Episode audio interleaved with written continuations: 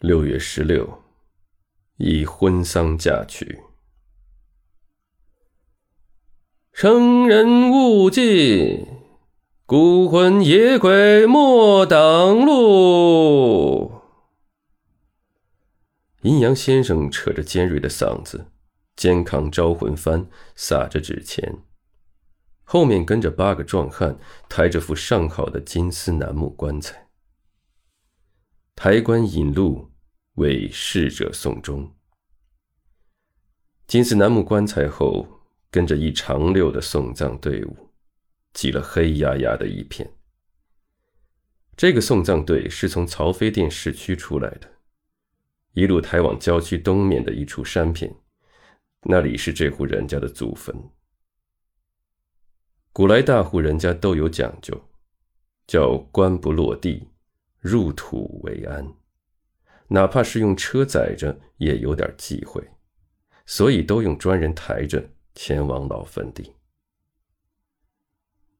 送葬队伍里，一个梳着大背头的中年男子身上系着孝布，身后至少跟着三十来个男女老少，全都齐刷刷的朝着桥头方向行礼三鞠躬。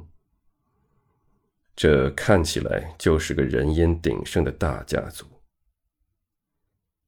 三鞠躬后，阴阳先生晃了下招魂幡，扯着脖子继续喊道：“生人勿近，孤魂野鬼莫挡路。”半个小时后，送葬的队伍出了曹妃甸。行进到通往东山的老坟地。六月的天就像孩儿的脸，说变就变。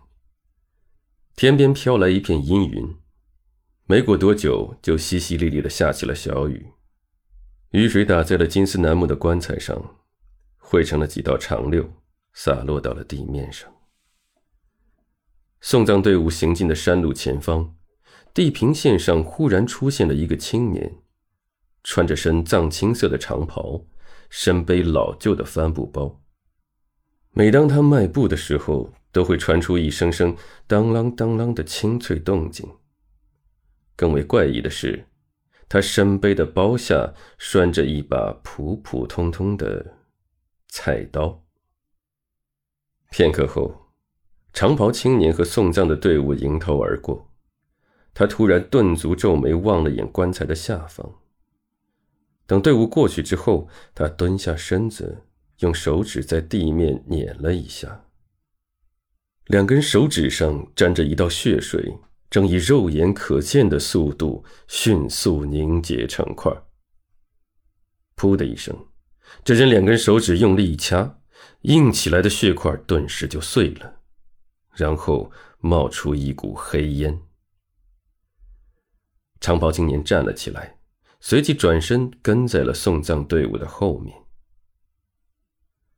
一时三刻后，阴阳先生领着队伍上了东山老坟地，那里早已经挖好了一处坟坑。